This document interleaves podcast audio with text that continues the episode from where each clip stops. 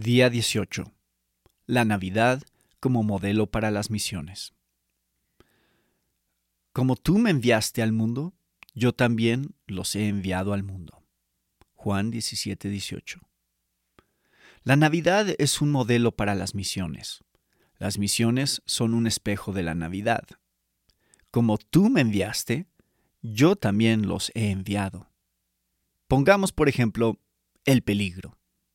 Cristo vino a lo suyo, y los suyos no lo recibieron. Así ustedes conspiraron contra él. Así ustedes. No tuvo casa permanente.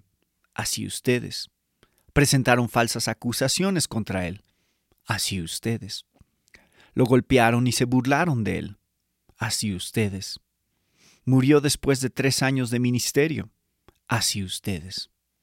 Pero hay un peligro peor que cualquiera de estos del cual Jesús huyó. Y así ustedes.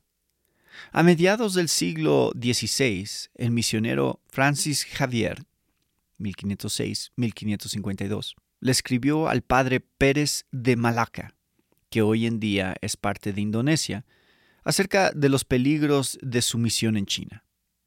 Él dijo, el mayor de los peligros sería perder la confianza y seguridad en la misericordia de Dios.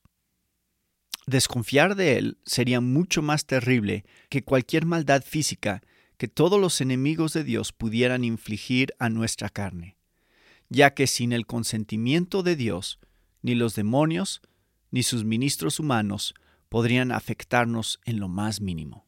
El mayor peligro al que se enfrenta un misionero es la desconfianza en la misericordia de Dios. Si logramos sortear este peligro, todas las demás amenazas pierden la capacidad de herirnos. Al final, Dios hace de cada daga un cetro en nuestras manos.